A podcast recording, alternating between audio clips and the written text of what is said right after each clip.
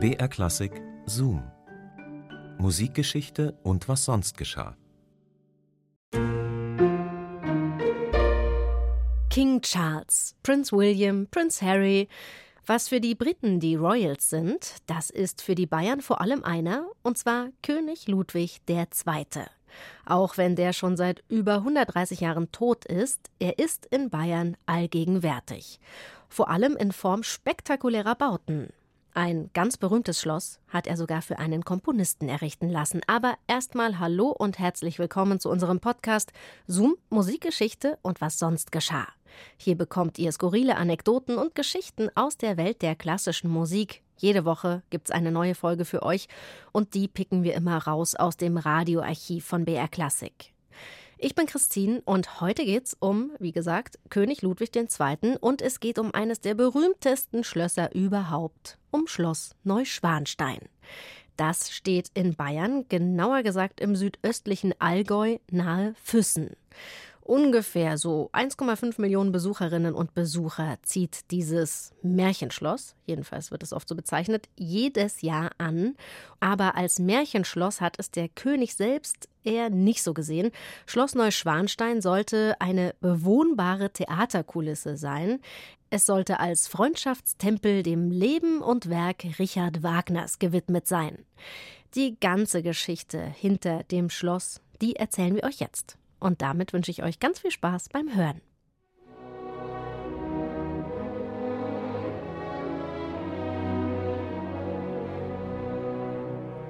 Jubel, Jauchzen beim ersten Erschauen der Burg. Letztes Strahlen der Sonne. Erschauen der hehren Räume, in denen so Großes sich zugetragen, versetzten in die Zeiten des gottvollen Rittertums, des Minnelebens, heilige Stätte, auf der der Sängerkampf stattgefunden, wo die heilige Elisabeth gelebt, wo Tannhäuser gesündigt und gelitten. So voller Begeisterung schrieb König Ludwig II. von Bayern im Mai 1867 über seinen ersten Besuch der Wartburg bei Eisenach in sein Tagebuch. Die Wartburg, das Mittelalter und die Werke Richard Wagners waren die Inspirationsquellen für die Entstehung des wohl spektakulärsten Schlossbaus von König Ludwig II. An den von ihm so sehr verehrten Richard Wagner schreibt er Ich habe die Absicht, die alte Burgruine Hohenschwangau bei der Pöllertschlucht neu aufbauen zu lassen. Im echten Stil der alten deutschen Ritterburgen. Sie kennen ihn, den angebeteten Gast, den ich dort beherbergen möchte. Der Punkt ist einer der schönsten, die zu finden sind. Heilig und unnahbar. Ein würdiger Tempel, für den göttlichen Freund.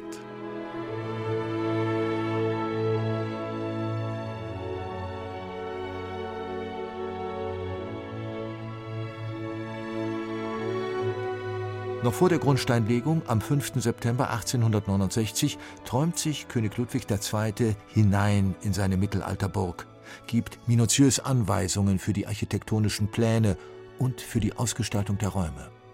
Für den Innenhof nahm der König sogar einen Bühnenbildentwurf der Münchner Lohengrin-Aufführung zur Vorlage. Abends zur Burgruine, schon seh ich ahnend sie erstehen.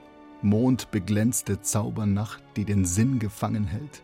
Feenhafte Sagenwelt, steig herauf in deiner Pracht.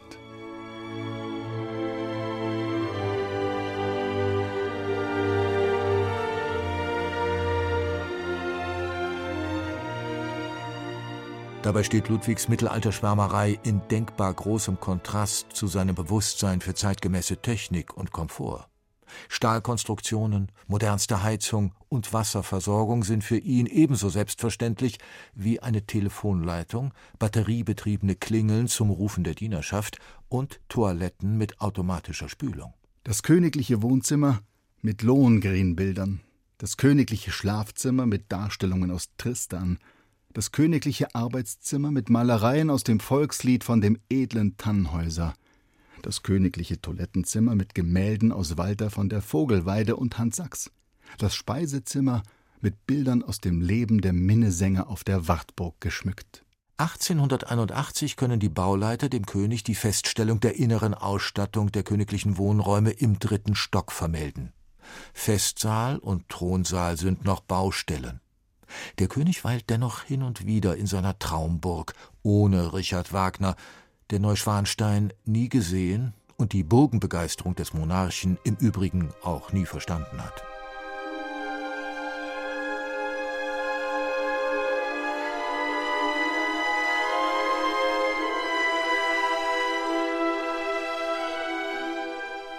Im Sängersaal von Schloss Neuschwanstein, der etwa 200 Besuchern Platz bietet, ist während Ludwigs Regentschaft nie Musik erklungen.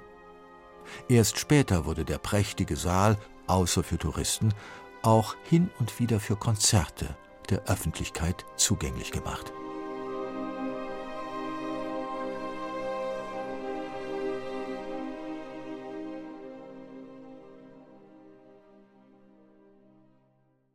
König Ludwig II. und sein Schloss Neuschwanstein. Robert Jungwirth hat sich reingezoomt für uns ins 19. Jahrhundert. Zoom, Musikgeschichte und was sonst geschah gibt's immer samstags neu in der ARD Audiothek und natürlich überall da, wo es Podcasts gibt. Und wenn ihr den Podcast abonniert, dann seid ihr immer auf dem Laufenden. Nächste Woche geht's dann um den Pianisten Arturo Benedetti Michelangeli. Nachdem der gestorben war, haben die Münchner Philharmoniker seinen Tourneeflügel gekauft. Für damals rund 150.000 Mark, was in etwa dem Neupreis entsprach. Allerdings auch diesmal, wie beim Neukauf, wieder verbunden mit einer Auflage. Derzufolge sollte für jeden Konzerteinsatz Michelangelis Klavierstimmer anreisen, um den Flügel spielfertig zu machen. Die ganze Geschichte gibt's nächste Woche. Ich freue mich, wenn wir uns dann wieder hören. Bis dahin macht's gut. Eure Christine. BR Klassik präsentiert. Hallo, ich bin Anne Schönholz und ich bin Geigerin beim Sinfonieorchester des Bayerischen Rundfunks. In meinem Podcast Schönholz nehme ich Sie mit hinter die Kulissen des BRSO und zeige unser Orchesterleben von allen Seiten.